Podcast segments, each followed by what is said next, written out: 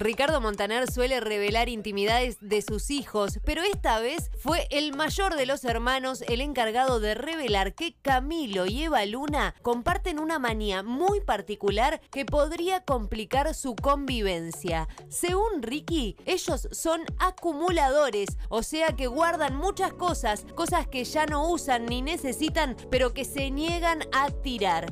¿Conoces a alguien así? ¿Sos vos? ¿Qué guardas?